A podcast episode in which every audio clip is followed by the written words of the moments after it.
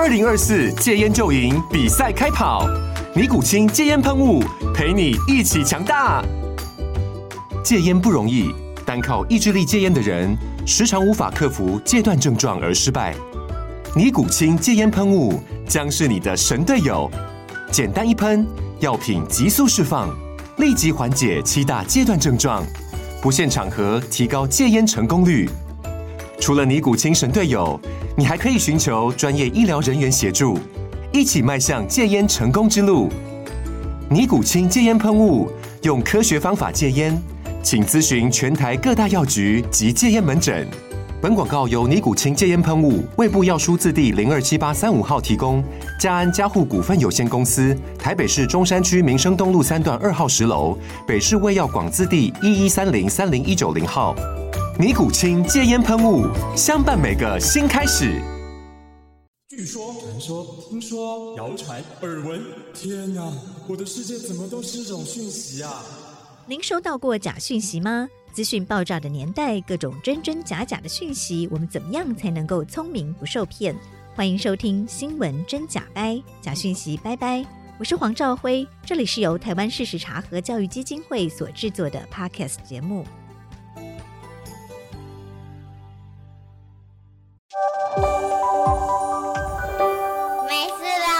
地球跑。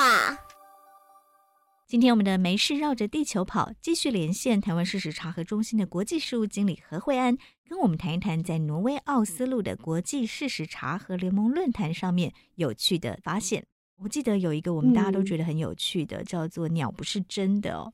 Birds are not real，这个可不可以请惠安来跟大家介绍一下？嗯、好，对，我觉得这回可能印象也很深刻，就是这个 Birds aren't real，鸟不是真的。这个他的创办人叫呃 Peter 麦肯多麦肯杜，那他那天就是上台的时候，就是看起来很吊儿郎当，然后坐上舞台，然后就立刻大翘脚，然后抖腿，然后就在讲说啊，天上的鸟都不是真的，然后其实是无人机，然后在监视公民，就在在讲这个阴谋论。那其实，其实这个就是他这个活动的主体。他其实今年才二十四岁，然后他在四年前的时候就是开始了这个“鸟不是真的”的活动。那他主要是透过有点有一点让我嘲讽、恶搞的方式，然后以这个“鸟不是真的”这个论述，然后来提醒大家有关于呃阴谋论的这种有点可笑之处，跟提醒大家就可能阴谋论跟不实讯息的危害跟。呃，这个议题的重要性，对，我们可不可以跟听众朋友再介绍一下“鸟不是真的”？它是在美国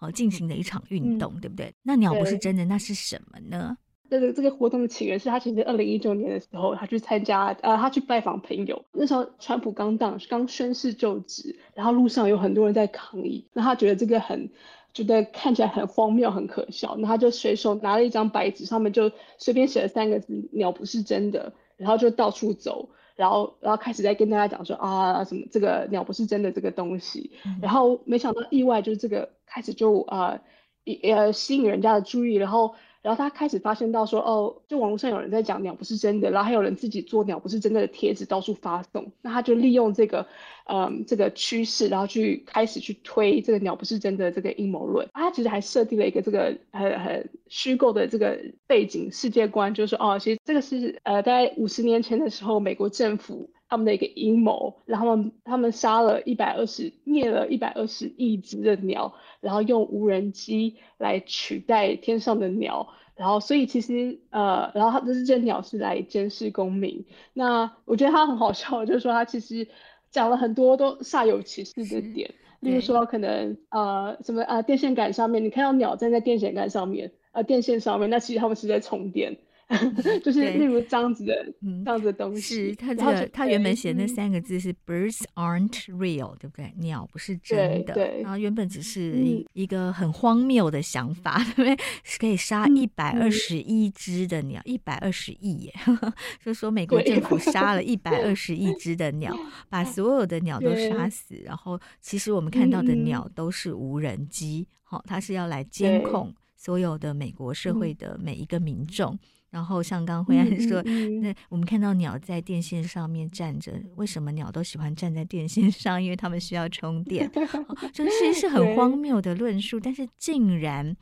有很多人相信，对不对？应该说有一部分的人，他们是很，他们他们其实知道这个是在在恶搞，在搞笑，所以他们去支持这个，因为然后他们也是，就是说在，尤其是年轻人，他们跟着这个网络成长这个时代，他们也是看到网络上很多这种很荒谬的阴谋论跟不实信息，所以他们认同麦肯麦肯杜的这个做法，所以他们就加入就是麦肯杜的这个行动。那麦肯杜他其实他有一个人设很有趣，就是他其实直到去年底之前，他都没有说这个是一个。呃，这是一个什么？呃，提倡呃，请大家意识到不实讯息这个运动，他其实是扮演着一个好像阴谋论的教主，嗯，然后到处就是好像很疯狂的跟大家讲说，呃，鸟不是真的，然后可是会去号召一群人，就是一群年轻人也是跟他，其实是他们有有同样的想法，可是他们其实都不会说破，说其实他们是想要呃，怎么讲，故意用荒谬的方式来夸大阴谋论，嗯嗯。对对对，然后对，所以他们其实呃，就是慢慢的，他们其实是很有影响力的。像像麦肯都，他在我我看到他在 TikTok 上面，他其实有八十六万的的追踪者，嗯，然后就是有有一定的话语权。是，就是用非常夸张的、嗯、非常荒谬的设定哦，啊、嗯，说天空的鸟全部都是无人机在监控公民。嗯、然后这样的运动，他一开始也并没有说他、嗯、他也没有承认，或者说直接的。揭示说他是在搞笑啊，他是在他有他背后的目的，但是这个运动就越搞越大，因为年轻人觉得很有趣，就跟着一起响应说：“哎、嗯，真的哦，鸟不是鸟不是真的哦。”对，那他、嗯，但是他到什么时候才揭露说：“哎，其实我是要故意告诉大家说阴谋论存在这个世界上，然后大家要很小心。”他二零一七年开始，那他是直到去年底，就是二零二一年的年底，他才开始接受，例如说《纽约时报》，然后跟其他比较呃全国性的美国全国性的一些媒体的的采访，然后去讲说这个运动的背后的起源是什么，跟他的用意。那他也是讲说，因为他这个运动，他其实一开始的他的动机是希望说，觉得啊这个世界实在太疯狂、太荒谬了，所以他希望可以创造一个这种 safe space。就让大家对于这些阴谋论感到害怕的人，他可以有一个空间去，大家可以一起停下来笑一笑，然后去拥抱这个疯狂的世界。当然，他默默就是呃，在这几年当中，也慢慢的确看到有一些人，的确他其实不知道这个是一个恶搞的荒谬的阴谋论，会有人真的慢慢的陷进去。那麦肯杜他慢慢看到这个情况，他也发觉说，其实好像。呃，当这个运动真的越来越大，变成一个全国性甚至世界性，他开始觉得自己有这个责任去去提醒大家说，这个鸟不是真的，它的活动的背后的意义跟起源是什么。所以他是直到去年才开始，呃，就是揭露、